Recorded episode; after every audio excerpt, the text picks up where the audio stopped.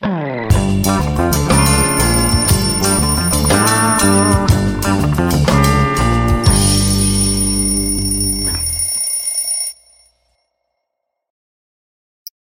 é terça-feira, 9 de janeiro. Nova fase da Operação Lesa Pátria mira em financiadores dos atos golpistas de 8 de janeiro. Em cerimônia no Congresso, Lula e o ministro Alexandre de Moraes defendem a punição dos responsáveis pelo esforço golpista de 8 de janeiro. Equador decreta estado de exceção após fuga de líder da maior facção criminosa do país. Agora sim, Zé, roda a vinheta que já vai começar o nosso Expresso com a Manu.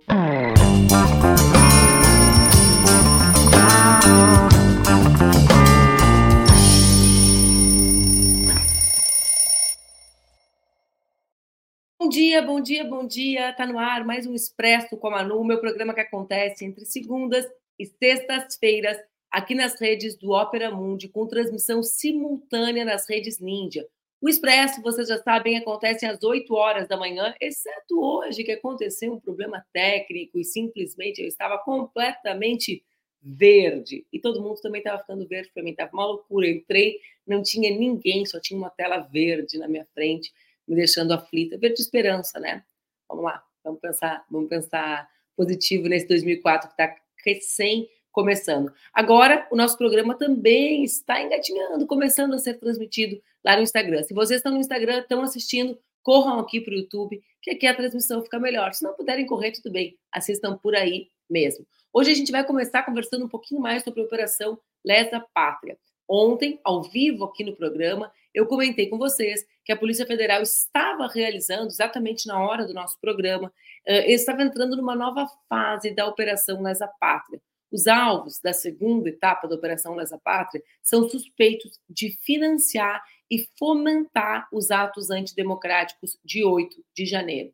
A operação cumpriu 47 mandados de busca e apreensão e um de prisão. Foram feitas buscas, foram feitas buscas, me desculpem, nos estados do Rio Grande do Sul, Bahia, Mato Grosso, Goiás, Minas Gerais, Maranhão, Paraná, Rondônia, São Paulo, Tocantins, Santa Catarina e também no Distrito Federal. O mandado de prisão preventiva foi cumprido no estado da Bahia. O homem foi identificado como Wagner Ferreira Filho e ele teria pagado 24 mil reais para fretar um ônibus de manifestação da Bahia até Brasília. Ele foi identificado após ter sido encontrado material genético dele na esquadria de vidro do Salão Negro do Congresso Nacional.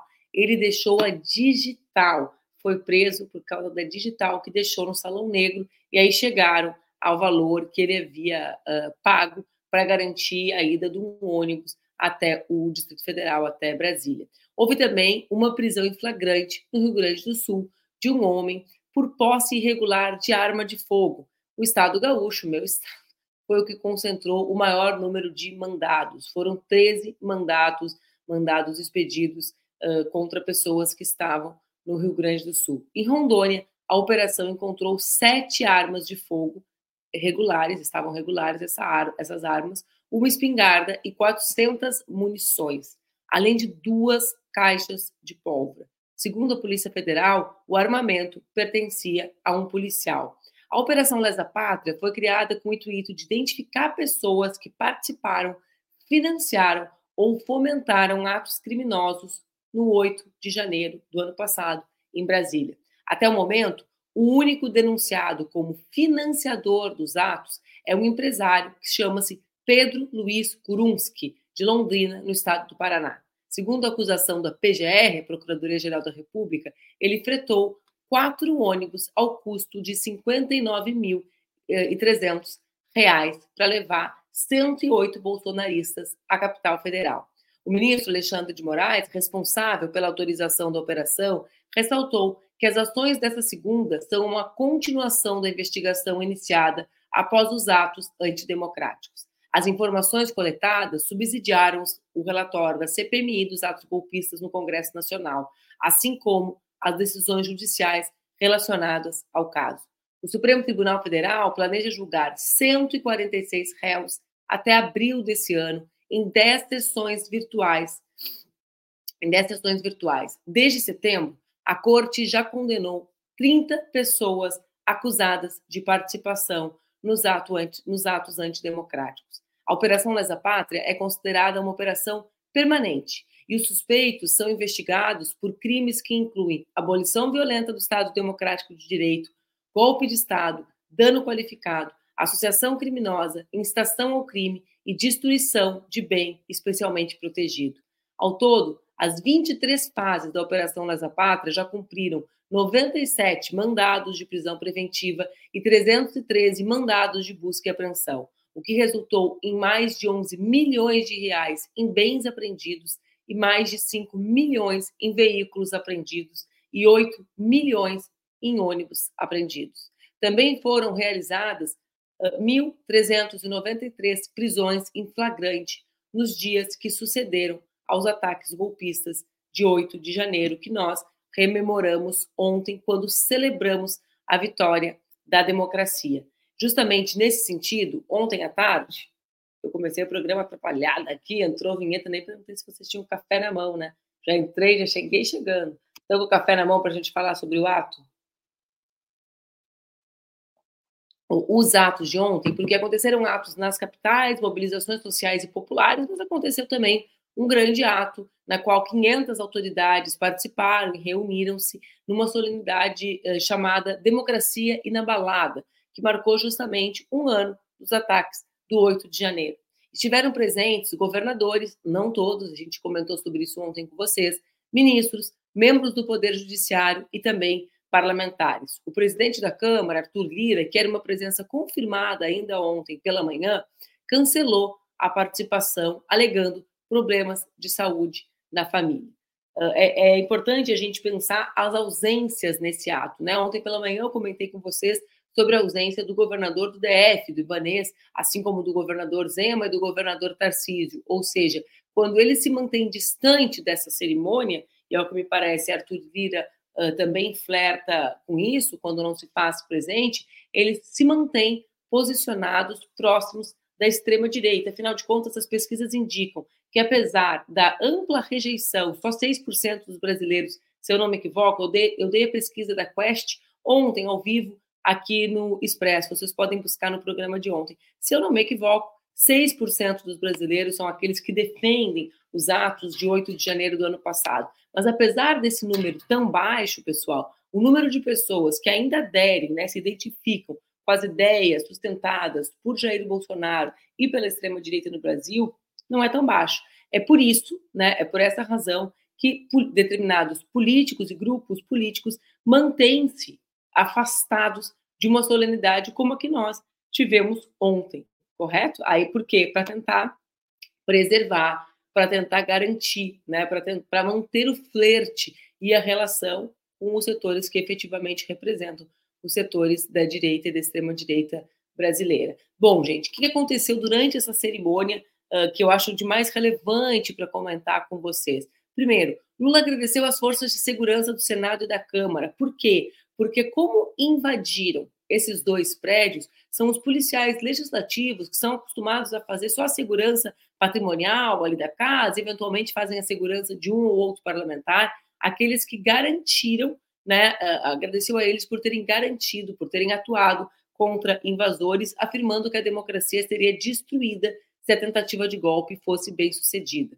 Ainda, segundo Lula, não há perdão para quem atenta contra a democracia. Essas, para mim, são as duas, as duas questões mais importantes da fala do presidente Lula. A primeira, a, a permanente avaliação de que sim, foi uma tentativa de golpe, a despeito de outras pessoas, como é o caso do próprio ministro José Múcio, que alega que não havia comando e que, portanto, uh, uh, é, cria ali uma outro, um outro tipo de narrativa, ou como o ex-ministro Aldo Rebelo, que de maneira absolutamente impactante, né, uh, ainda, muitos ainda se impactam com as opiniões do Aldo, mas mais uma vez no, no, advogando uma determinada linha política que ele há bastante tempo aderiu, digamos assim, eh, junto com outras pessoas, diz que não houve tentativa de golpe e que a defesa dessa narrativa por parte do governo é apenas um esforço para manter a polarização. Então Lula vem e diz: não, teve golpe e mais, não dá para perdoar os golpistas. Por quê? Porque, diz o Lula, o perdão para os golpistas seria impunidade e salvo conduto para os novos atos.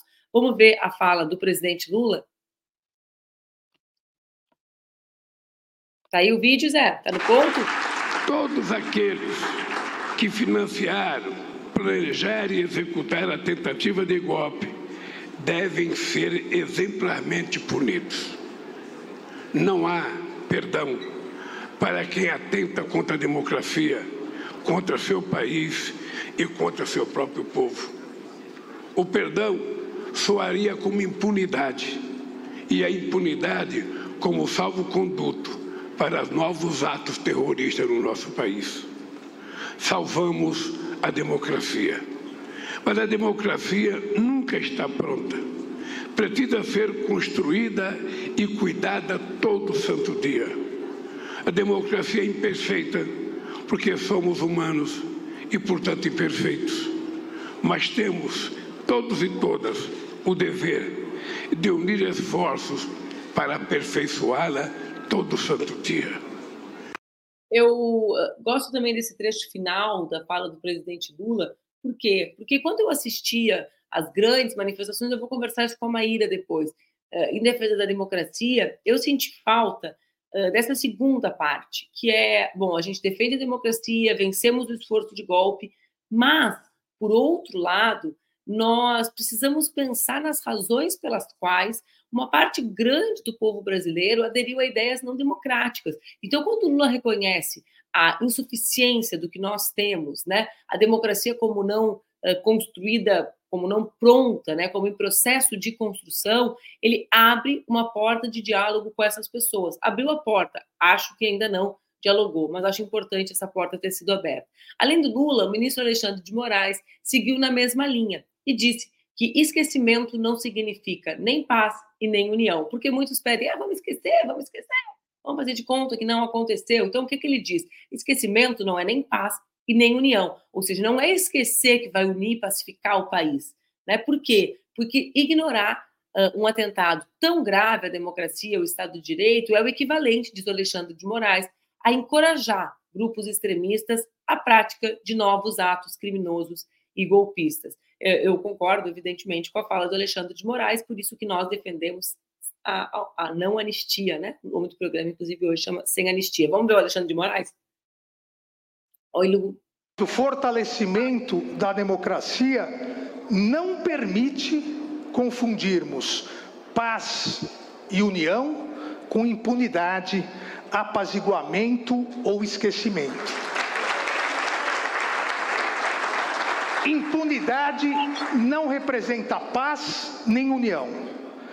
Todos, absolutamente todos, aqueles que pactuaram covardemente com a quebra da democracia e a tentativa de instalação de um estado de exceção serão devidamente investigados, processados e responsabilizados na medida de suas culpabilidades.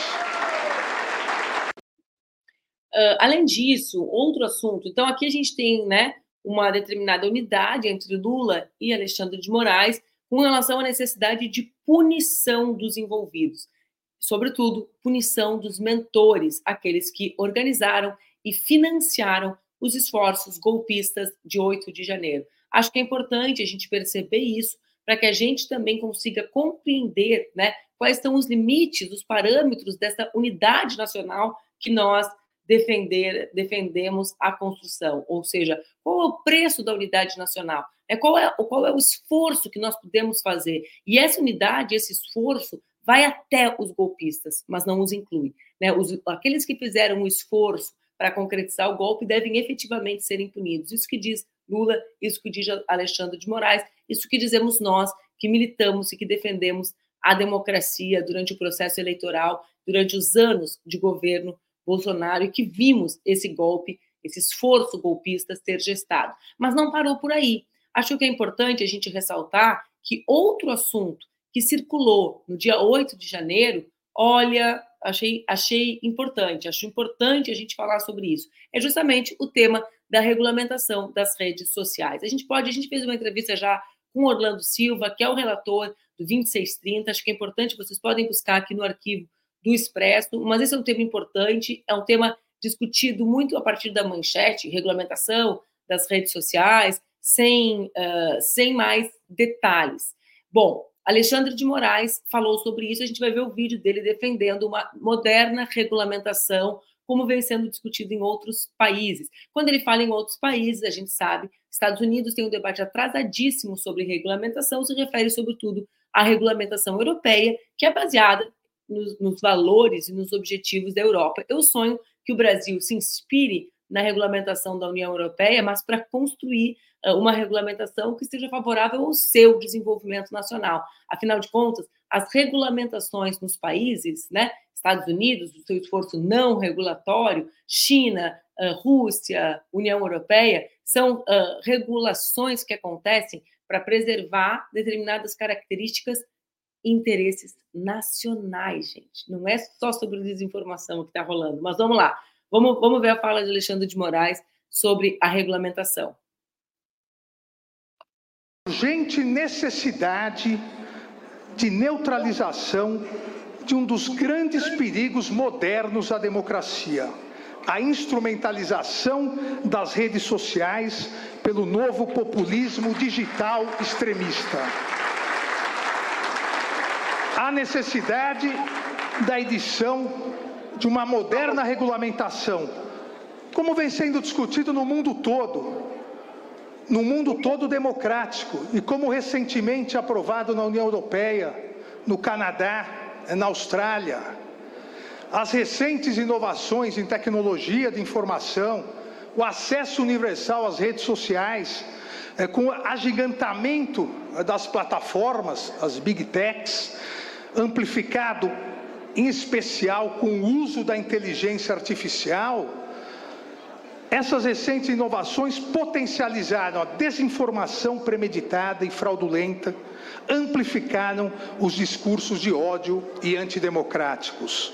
É, a ausência de regulamentação e a inexistente responsabilização das plataformas, somadas à falta de transparência na utilização da inteligência artificial e dos algoritmos, tornaram os usuários suscetíveis à demagogia e à manipulação política, possibilitando a livre atuação desse novo populismo digital extremista e de seus aspirantes a ditadores. Além de Alexandre de Moraes, pode tirar o vídeo, por favor. Ih, consegue tirar o vídeo, Zé? Bom, agora conseguiu. Ei, vamos lá. A gente ainda antes de chamar a Maíra tem um vídeo do presidente Lula falando sobre isso. Vamos ver? Falando sobre as mentiras e o 8 de janeiro. Tá no ponto, Zé? Não há democracia sem liberdade. Mas que ninguém confunda liberdade com permissão para atentar contra a democracia. Liberdade não é uma autorização para espalhar mentiras sobre as vacinas nas redes sociais o que pode, ser, o que pode ter levado centenas de milhares de brasileiros e brasileiras à morte por conta do Covid. Liberdade não é o direito de pregar a instalação de um regime autoritário e o assassinato de adversários. As mentiras, a desinformação e os discursos de ódio foram combustível para o 8 de janeiro. Nossa democracia estará sob constante ameaça enquanto não formos firmes na regulação das redes sociais. Bom, o que o Lula ainda não fala muito é sobre qual regulamentação ou regulação o governo brasileiro defende. O único projeto que existe hoje é um projeto que começou no Senado Federal, a partir do, da, de uma ação do senador Alexandre, Alexandre, Alexandre Vieira, né, uh, do Cidadania, que depois de aprovado no Senado, como chamado PL das fake news, vira o PL 2630, relatado por Orlando Silva, ele sim, um acúmulo da relatoria da Lei Geral de Proteção de Dados do Brasil, né, que depois uh, transforma-se transforma o relatório em uma outra matéria mais robusta, uh, com muitas dificuldades, inclusive, de negociação com o governo, que tinha uma proposta, digamos, absoluta, ideal, e que não conseguia construir a sua aprovação na Câmara dos. Eu ia falar Câmara de Vereadores, ó, bateu aqui, na Câmara de Deputados uh, dessa nova proposta de regulação. O fato é que, pelo menos, as autoridades já têm esse assunto no seu vocabulário, o que facilita, digamos assim, a, a formulação de uma nova agenda, né? de internet para o nosso país. Para conversar sobre isso, sobre o 8 de janeiro e sobre outros temas, eu quero chamar a Maíra Cota. Bem-vinda, Maíra, ao nosso primeiro programa de 2024. Oi, Manu, feliz 2024. Bom estar aqui com você. Foi atrapalhado hoje. Já comecei com uma Manuela verde, né? Já estava assim, cadê a Maíra? Tá é, é o início do ano ainda, né? Ainda estamos pegando ritmo, o aos estava fora do ritmo. Estava me boicotando. Olha só, eu quero começar te provocando. Posso? Posso? Claro, sempre. Olha só, quando eu fiquei assistindo os atos ontem, óbvio, achei uma cerimônia bacana, né? Acho legal a gente reforçar, achei super importante as opiniões do Lula e do Alexandre de Moraes sobre não anistiar né, uh, os golpistas, os financiadores, os articuladores desse esforço de golpe, mas eu ainda acho que a gente ainda fala muito pouco com as pessoas que não estavam conosco no processo eleitoral. Ou seja, né, eu fiquei vendo aqueles vídeos, democracia, democracia, democracia. Tinha um vídeo de manhã que circulou nas redes, né? Todas as pessoas, as celebridades, falando sobre democracia, o próprio Lula, sobre democracia, não, apenas a palavra democracia, né? E eu fiquei viajando que poxa, as pessoas não deram tanta bola assim para a democracia. Uma parte grande do nosso país, eu não estou falando dos 6% que defendem os atos golpistas, estou falando dos outros 40% que votaram no Bolsonaro e que não acham isso um valor importante. Não era uma oportunidade da gente também ter falado mais sobre o que é essa democracia que a gente defende, ou o que é democracia de verdade, né? Quando essa democracia chega na mesa do povo? Com certeza, Manu, eu estava pensando muito sobre isso, porque justamente por conta das eleições nos Estados Unidos, né, que está é, acontecendo um debate muito é, simétrico, assim, né, muito parecido, porque, enfim, eles tiveram o 6 de janeiro deles, é, que não fizeram a devida responsabilização, né, é, não, acho que aqui a gente acertou muito em tornar uh, o Bolsonaro inelegível, né, o que eles não fizeram com o Trump, que hoje está voltando, é, prometendo perdão a quem participou do 6 de janeiro, é, muito nessa, é, nessa, surfando né, essa onda de agitação política. E o que é muito surpreendente nas pesquisas eleitorais nos Estados Unidos é como democracia não aparece como uma preocupação na hora de escolher o seu candidato.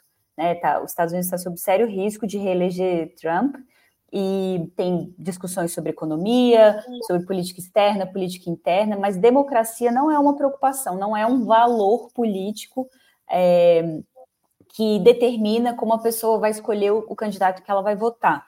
Por quê? É, e eu acho que passa justamente por isso que você está uh, falando. A gente fala em democracia, mas qual que é o nosso projeto político democrático. O que, que a gente entende por democracia? É, é, uma, é, é, é um valor abstrato, né? É, é, um, é um significante que, tá, que teve sempre em disputa. E a partir de um momento, é, sob essa ameaça é, extremista, a gente é, passou a não disputar mais o sentido de democracia, que é histórico na política, né? A gente tem é, um projeto é, liberal de democracia que é meramente representativa, que é, periodicamente as pessoas vão, votam, escolhem seus candidatos, até projetos mais radicais de democracia, de participação direta, é, de escolhas é, de, de processos de escuta é, da vontade do povo, é, enfim, né, a gente tem ali diversas matizes de democracia. E isso sempre foi um debate político relevante. E mais uma vez, como a gente vem vendo em todos os, uh, em todas as frentes, né, diante da ameaça extremista, a gente se recolhe no debate político, a gente é, abre mão de fazer o debate político para simplesmente ter uma postura reativa é, de, de é, tímida, né, de defesa. Então a gente perde, a gente abre mão de disputar o que é democracia e fica balançando a bandeira da democracia como uma forma de resistir ao, ao à ameaça extremista. É, mas isso mostra só a fragilidade desse, do, de um projeto político, né, desse momento de projeto político que a gente vive. Porque se a gente tivesse uh, um debate consistente sobre o significado de democracia, sobre o conteúdo de democracia, e não precisa ser algo assim ah, isso que a gente entende por democracia não precisa ser uma resposta, mas ter o debate, ter atenção ali dos projetos de democracia diferentes dentro dessa frente ampla mesmo. Mas não, a gente se recolhe com, como se o debate fosse atrapalhar a resistência. É, mas eu acho, eu acho que a gente concorda nisso, o debate ele reforça a resistência, né? A elaboração política torna a resistência mais forte. Mas a gente ainda tem uma visão mais hegemônica na, na centro-esquerda de que o debate atrapalha, enfraquece a gente, abre flancos para o, o extremismo é, crescer. Mas o que a gente está vendo é que o que abre flancos para o extremismo crescer é falta de projeto político, né? é esvaziamento de significado uh, do, do, que a gente quer da política. O Eduardo diz aqui né, que ele, ele atribui o pouco valor dos norte-americanos à democracia ao fato de eles não terem vivido uma ditadura militar. O que eu discordo frontalmente, porque esse pouco valor também é um pouco valor do Brasil, e aí eu quero fazer uma analogia, uh, Maíra. O Brasil também dá pouco valor para a democracia, e talvez uma das razões seja justamente a maneira como encarou os crimes cometidos pelo Estado brasileiro, pelos militares que estavam à frente do Estado brasileiro à época da ditadura militar tu não, uh, tu não, não vê uma associação. Quando a gente fala da não anistia aos golpistas do 8 de janeiro, a primeira coisa que me remete é o papel deseducativo, e eu falo sobretudo da deseducação, da formação da memória, né? Da justiça como um instrumento de formação da memória, nesse sentido, né? Mas para mim é, é como se a gente estivesse dizendo, bom, o que nós fizemos no passado, né? É, é, um dos elementos que faz com que a gente tenha chegado até aqui, ou seja, ter tratado os crimes do Estado como se não for, como anistiados, né? É, é, uma das, é uma das razões pelas quais o povo brasileiro tem esse pouco apreço à democracia. E nós tínhamos, por exemplo, um deputado que saudava o Ustra e que vira presidente da República, e é esse erro que nós não queremos repetir. Para ti não soa como isso? Para mim, eu celebro também a não anistia ao 8 de janeiro, como quem diz, poxa, se deram conta do que a deseducação de um povo é capaz de produzir. Eu também estou de acordo, acho exatamente isso. Assim, a gente precisa é, responsabilizar a, as pessoas é, pelos atos é, antidemocráticos, né? Então, acho que justamente é, ter vivido, passado por uma ditadura é, e não feito os processos de responsabilização devidos, né, levam muito a esse momento. Apesar de que, desde, desde a eleição do Milley, eu venho me questionando muito sobre isso, né? Essa é a próxima pergunta. É, porque a Argentina fez, né? E fez muito bem, e responsabilizou devidamente, e tem uma memória, enfim. É, e, e ainda assim, né? né? Essa memória ainda tinha sido exaltada com um filme belíssimo, né? Que registra. Ah, assisti outro dia, 1985. Exatamente. Mas faz e, parte, e, né? E elegeu Milley.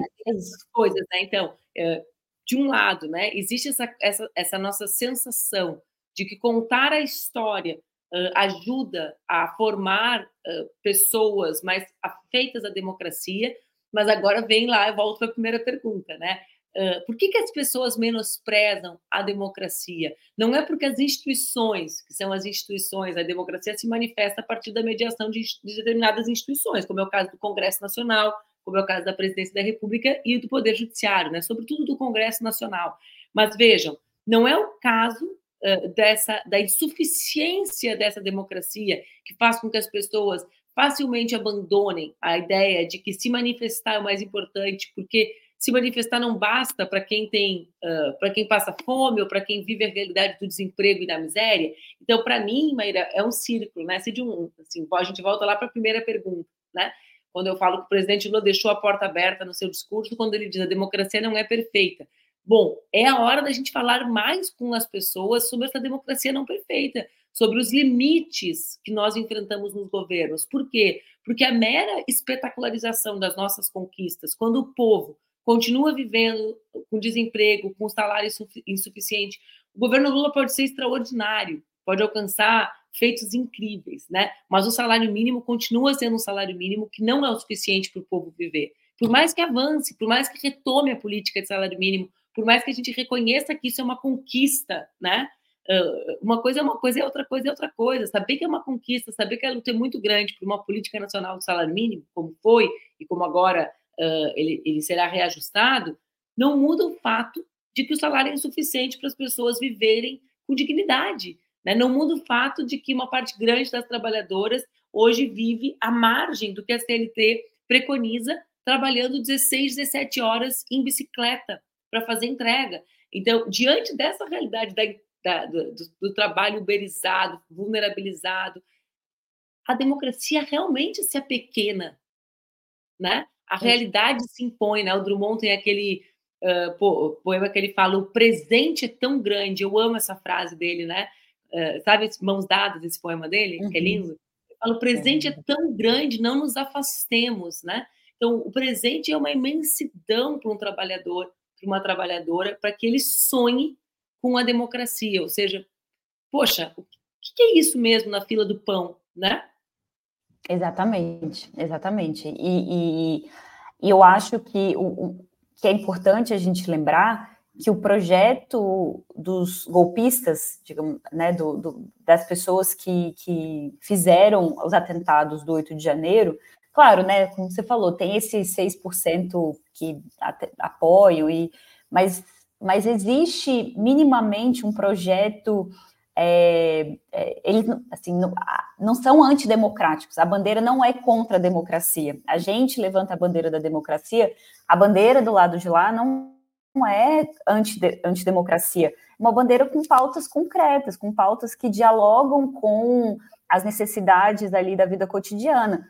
As, claro, né, muito fora é, do projeto de sociedade que, que a gente quer, mas que dialogam com a realidade, né? Que dialogam com o um modelo de família, que é, pode, é apresentado como a solução é, das questões, é, né? Assim, a gente tem hoje, como se diz, né? A fragilidade.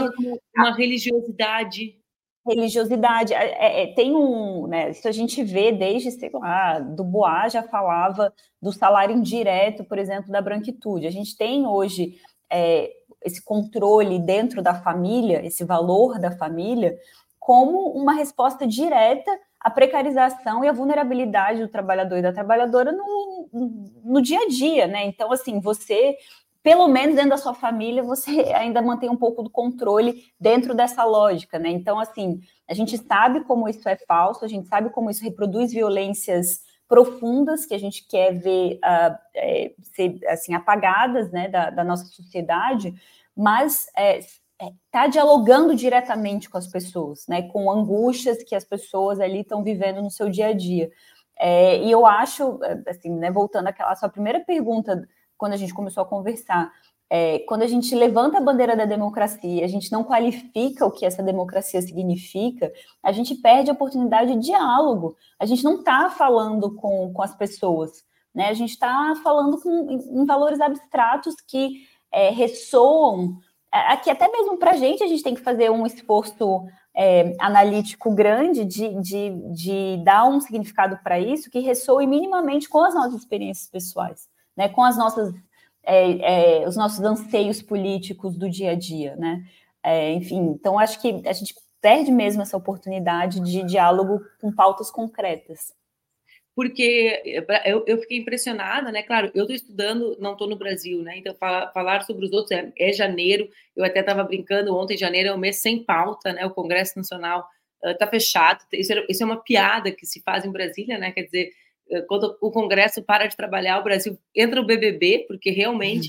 Uh, sob a pauta nacional, então a única pauta do Brasil, digamos, é uma piada isso, né? É o BBB, mas assim, uh, o 8 de janeiro, ele mobilizou muito poucas pessoas na rua ontem para a defesa da democracia. E eu acho que tem relação com isso, com a gente pensar realmente o quão distante da realidade das pessoas ainda está a, def tá a defesa do método para alcançar a melhora de vida, né, Maíra? Eu li, eu ia indicar o livro no final do programa, depois que eu te liberasse, porque eu sei que tu tem, é, tu tem horário, mas eu li aquele livro que o Thomas Trauman e o Felipe Nunes, que é o cara da Quest, né, lançaram, que chama-se Biografia do Abismo. E eles ali trazem um compilado de dados, sobretudo o livro é interessante, sobretudo pela, pela, pelo compilado de dados que eles trazem, né? De todo esse período histórico, de como as, como as pessoas estão reagindo aos seus afetos, de como uh, a questão não é mais eleição, de como as pessoas fazem as escolhas da sua comida, das suas roupas, dos seus amigos, a partir das suas escolhas políticas, né? como isso organiza a sociedade brasileira e de, de, do quão difícil é acessar um lado, acessar o outro, né? E eu acho que, e acho que óbvio que a gente tem que celebrar o 8 de janeiro, a, a, a, o fato da democracia ter sido inabalável, como disse o ato, é, é óbvio que os três poderes precisam se reunir né, institucionalmente para fazer isso, mas do ponto de vista político, eu ainda acho que a gente precisa pensar mais sobre as razões pelas quais foi tão difícil vencer as eleições, mesmo diante de tantas ameaças à democracia e à vida das pessoas, né? Mais do que a democracia, porque as pessoas morreram aos montes na pandemia e mesmo assim foi difícil convencer uma parte da população de que era preciso reagir uh, ao, àquele estado de coisas. Vou te liberar, Maíra. Já são tá oito. Bom, Manu. É, já passou do teu horário. 15 para as 9, exatamente. Eu conheço já. Ó, uma boa terça. Muito bom estar com você. Boa terça para gente. Bem, fica bem. O Expresso de hoje fica por aqui. Um beijo grande. Amanhã, às 8 horas, a gente se encontra aqui nas redes do Ópera e também nas redes Ninja. Fiquem bem.